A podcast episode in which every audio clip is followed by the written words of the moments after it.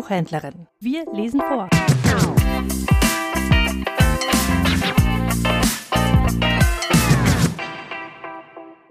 Klaus-Peter Hertsch Die Geschichte von Biliam und seiner gottesfürchtigen Eselin.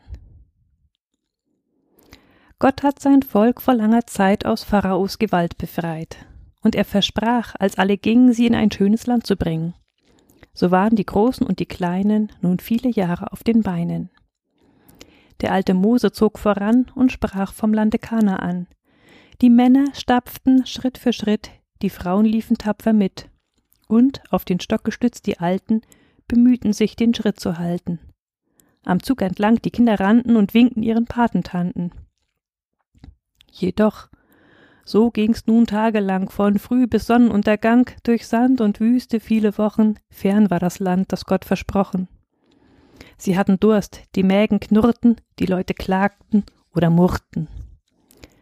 Nachts träumten sie von Lauch und Zwiebeln, so steht's noch heute in der Bibel. Verschiedene kriegten Seitenstechen oder noch schlimmere Gebrechen, denn viele waren alt und kränklich. Nein, ihre Lage war bedenklich. Zwar Mose machte ihnen Mut und sprach, es wird schon alles gut, doch sprach er immer weinerlicher, denn manchmal war er selbst nicht sicher. Und hätte Gott sie nicht geleitet und ihnen Speis und Trank bereitet, sie hätten bald zurückgemusst und nicht mehr aus noch eingewusst. Da könnt ihr euch die Freude denken, das Lachen und das Arme schwenken, als eines Tags nach langen Jahren sie endlich aus der Wüste waren. Das Land, das sie da vor sich sahen, das war zwar noch nicht Kanaan, doch fröhlich zeigten drauf die Mütter. Das ist das Land der Moabiter. Jetzt, Kinder, wieder Mut gefasst, hier halten wir nur kurze Rast. Von hier aus ist es nicht mehr weit. Bald sind wir da. Es wird auch Zeit. Sie setzten sich und machten Pause und dachten, bald sind wir zu Hause. Pflückten den ersten grünen Strauß und zogen die Sandalen aus. Sie pflegten ihre müden Füße, die Frauen suchten Wildgemüse. Die Männer machten sich's bequem oder sie halfen, je nachdem. Die Alten saßen vorgebückt und sind allmählich eingenickt. Im Dickicht waren auf ihre Art die Jungen auf Entdeckungsfahrt.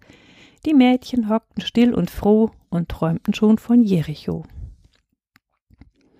So saß das Volk in guter Ruhe und Mose nickte ihnen zu. Inzwischen hatten von den Höhen die Moabiter sie gesehen. Zu Tale spähten die Soldaten, die ihren Dienst da oben taten. O weh, o weh, so schrien die Helden, das müssen wir dem König melden. So schnell uns unsere Stiefel tragen, zum Schloss und dort Alarm geschlagen. Der König, welcher Balak hieß, sich lang und breit berichten ließ. Dann sagte er sehr ärgerlich Arm Leutevolk, das kenne ich. Vor meiner Grenze hingelagert? Wie sagt ihr? Müd und abgemagert? Mit alten Leuten, Frauen, Kindern? Das heißt, mit vielen hungrigen Mündern? Bald müssen wir, wenn wir nicht eilen, noch unser Brot mit denen teilen. Es wird nichts anderes übrig bleiben, ihr müsst sie mit Gewalt vertreiben. Der Hauptmann sprach, was du verlangst, ich tät es gern, doch hab ich Angst, sie sind so viele, großer König, und kurz gesagt, wir sind so wenig. Was war zu tun? Sie hielten Rat, bis jemand vor den König trat und sprach, wir müssten einen suchen, der soll das fremde Volk verfluchen. Mit Worten, die ihm Gott befohlen, etwa, der Teufel soll euch holen. Und wenn er sie so recht verschrien, dann wollen wir zu Felde ziehen. Wenn die verwünscht sind und gescholten, meint ihr, dass sie nicht fliehen sollten?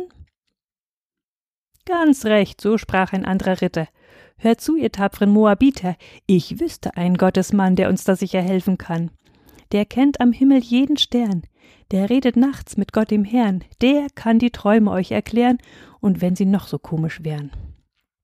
Ein Mann aus Midianiterstamm, der große Seher Bileam.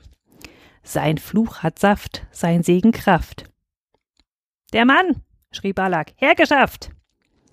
So machten sich in schneller Weise die Königsboten auf die Reise, das Gottesvolk saß ganz bequem und wusste nichts von alledem, indes die Wachen sich verteilten, indes die Königsboten eilten.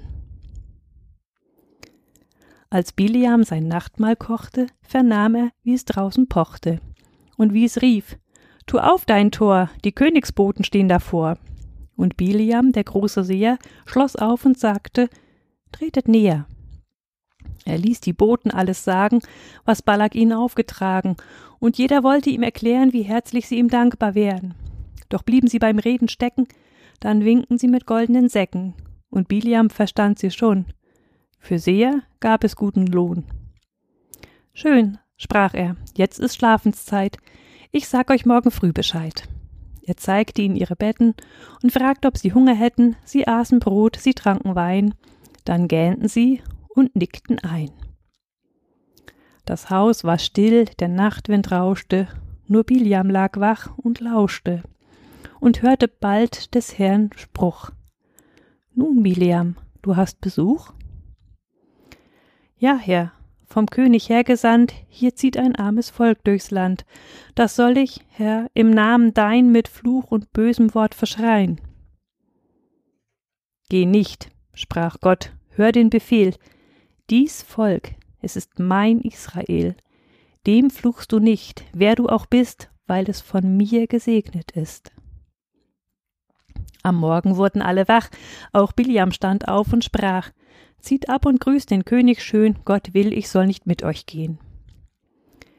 Sie kamen heim, doch Balak schien, die war nicht fein genug für ihn. Er sandte Ritter, stolz und schick, der Geldsack war noch mal so dick. Die gingen also auf die Reise und klopften vornehm an und leise. Herr Biliam, wir bitten dich, komm mit und lass uns nicht im Stich. Und wenn du unseren Wunsch erfüllst, bezahlt dir Balak, was du willst. Und wenn ihr mir ein Haus voll Gold und voller Silber geben wollt, so könnt ich doch nicht anderes sagen, als was der Herr mir aufgetragen. Doch ist schon wieder Schlafenszeit. Ich sag euch morgen früh Bescheid. Man ging zu Bett, der Nachtwind rauschte, nur Biliam lag wach und lauschte. Doch seine Augen wurden klein, er gähnte. Ja, er nickte ein und träumte schon ein bisschen los von Balaks Schatz und Balaks Schloss. Und als die Stimme Gottes kam, da war er nicht sehr aufmerksam. Halb lauschte er, halb träumte er. Das Wichtigste versäumte er. Zuletzt rieb er die Augen aus, da war es still im ganzen Haus. Er grübelte und war verzagt. Was hat Gott bloß zu mir gesagt? Vielleicht, wenn ich mich recht besinn? Na, Biliam, dann geh nur hin. Der Morgen zeigte sich allmählich und Biliam erhob sich fröhlich. Er ging zum Stall, die Sonne schien, die Eselin begrüßte ihn. Er legte ihr den Sattel auf, er band sie los und stieg hinauf. Sie rief Ia, er rief Hühot. Und beide dachten nicht an Gott. Doch der war da und sah von weitem den Biliam zum Balak reiten. Und er war zornig und er grollte, weil man sein Volk verfluchen wollte. Er schickte den Engel mit dem Schwert, und plötzlich war der Weg versperrt. Der Esel saß gleich, er stockte, stellte die Beine quer und bockte. Der Engel hielt den Weg verstellt. Der Esel drückte sich ins Feld. Allein der Mensch, der stolze Reiter, sah nur den Weg und gar nichts weiter. Er schlug sein Tier, das seufzte schwach. Der Engel blickte ihnen nach. Dann machte sich die Straße dünn und zog sich zwischen Gärten hin, Geschlängelt und im Zickzack ging's mit Mauern rechts und Mauern links, und wo der Weg besonders eng, stand schon der Engel, steil und streng. Der Esel saß mit einem Blick und machte einen Satz zurück. Und an die Mauer dicht gedrängt, hat er sich knapp vorbeigezwängt. Doch Biliam die Zähne fletschte, weil ihm sein Fuß dazwischen quetschte. Er schlug noch mehr und machte Krach. Der Engel blickte ihnen nach. Am Ende ging es durch ein Tal, da war der Weg besonders schmal. Und ehe der Esel sich's versah, stand Gottes Engel wieder da. Und zwar, wo es am engsten war, dem Esel sträubte sich das Haar. Er stellte seine Ohren steil, er bäumte hoch sein Hinterteil, er legte sich hin und zitterte, weil er das Unheil witterte. Jetzt wurde Biliam erst grob. Er nahm den Stock und schrie Galopp. Er fuchtelte und schlug das Tier, das konnte aber nichts dafür. Es seufzte nur aus Herzensgrund, und plötzlich tat es auf den Mund. Es räuspert sich, nach Worten rang es, erst ging es schwer, doch dann gelang es. Der Esel sprach, und zwar verständlich. Du Unmensch, sprach er, sag mir endlich, warum du mich so schrecklich haust, erst mit dem Stock, dann mit der Faust. Weil du heut Witze mit mir treibst, bald stehen und bald liegen bleibst. Hätte ich ein Schwert, ich kann dir sagen, ich hätte dich schon totgeschlagen. Der Esel schüttelte sein Haupt und sprach, wer hätte das geglaubt? Hab ich an Werk und Feiertagen dich nicht geduldig rumgetragen? Und war ich je, ich armes Tier, so unverschämt und grob zu dir? Nein, konnte Biliam noch sagen, er war wie vor den Kopf geschlagen, denn plötzlich sah er alles klar, was ihm bisher verborgen war. Er sah den Engel zornig blicken, er fühlte seine Beine knicken, er ging ins Knie, er warf sich hin gleich neben seine Eselin. Nun schwieg das Tier, nun schwieg der Mann, der Engel fing zu reden an. Ich seh euch schon ein Weilchen zu. Dein Tier ist brav, doch was tust du? Zu Baller geht's und seinem Gold, obwohl der Herr es nicht gewollt. Der Esel merkte, wo ich stand, du wärst mir glatt ins Schwert gerannt. Der Esel nickte sehr zufrieden und Biliam sprach ganz entschieden. Wie war ich schlecht, wie war ich dumm, komm, Esel, kehrt, wir drehen um. Der Engel sagte, Halt, mein Freund, so war's nun wieder nicht gemeint, geh nur zum König unverzagt, doch rede nur, was Gott dir sagt. So kam sie in Balaks Land. Der König schüttelt ihm die Hand. Wir freuen uns, dass du uns besuchst und uns das fremde Volk verfluchst. Es soll ja auch an Lohn nicht fehlen, wir sind grad drüber Geld zu zählen.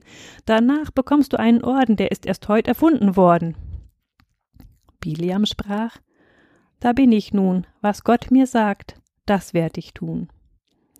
Rings die Fanfaren schmetterten, aufs Dach die Jungen kletterten, am Wegrand Ehrenjungfern standen und schwenkten Fahnen und Gelanden. Bei Tisch die Kerzen brannten festlich, das Fleisch war fett, der Wein war köstlich. Doch früh beim ersten Sonnenstrahl verließen sie das Schloss im Tal. Sie stiegen auf die blauen Höhen, um weit ins Land hinauszusehen. Sie gingen leise, und mitunter wies Balak in ein Tal hinunter. Da unten, sagte er mit Wut, da sitzt das fremde Volk und ruht. Dort hinten, wo die Palmen grün, erkennst du einen Teil von ihnen. Vielleicht ist hier der rechte Ort. Nun bitte, sag uns Gottes Wort. Da ging der Biliam ein Stück, er sprach mit Gott und kam zurück und rief mit strahlendem Gesicht So spricht der Herr und anders nicht. Wie könnte es ein Mensch versuchen, dies Volk, das Gott liebt, zu verfluchen? Schaut doch hinab, seht doch im Tal, welch gutes Volk und groß an Zahl. Den Fels entlang, den Berg entlang, dies Wort des Biliam erklang. Halt, halt, rief Balak ganz verlegen, das war kein Fluch, das war ein Segen. Verstehst du nicht, was ich gemeint? Beschimpft das Volk, es ist mein Feind. Der Seher sprach, ich kann nur sagen, was Gott der Herr mir aufgetragen. Der König drängte aufzubrechen. Woanders wirst du anders sprechen. Sie stiegen noch ein bisschen höher und kamen auf den Berg der Späher. Die Späher saßen gut verborgen und spähten eifrig in den Morgen. Auch hier ging Biliam ein Stück. Er sprach mit Gott und kam zurück. Von allen wurde gleich gefragt, und? Was hat diesmal Gott gesagt? Da rief er, was Gott einmal spricht, das gilt, und er bereut es nicht. Dies Volk, es ist das Volk des Herrn, er segnet es und hat es gern. Von Bergeshang zu Bergeshang der Ruf des Biliam erklang. Zwar fing der König an zu wettern, zwar mussten sie noch weiter klettern, bis auf die höchste Felsenspitze, jedoch es war zu nichts mehr Nütze. Als Biliam dort oben stand und sah tief unter sich das Land und sah das Tal und sah die Wüste und sah den Himmel, der sie grüßte, sah auch das Volk in langen Reihen, wie sie sich lagerten im Freien. Da wurde seine Stimme groß, da rief und schrie und sang er los. Wie schön von nah, wie schön von fern sind deine Zelte, Volk des Herrn. In Frieden sollt ihr weiter wandern, Gott schützt dies Volk vor allen andern. Und weiter sagte Biliam, ein Stern geht auf aus Jakobs Stamm. Es kommt die Zeit, es kommt die Zeit, da Gott durch ihn die Welt erfreut. Ins Tal hinab, den Berg entlang, erschallte Biliams Gesang. Zwar rang der König seine Hände und brüllte, Bist du bald zu Ende? Ich wollte dir geben Ruhm und Gold, Gott aber hat das nicht gewollt. Mach, dass du fortkommst, geh nach Haus. Ich geh auch. Der Krieg ist aus.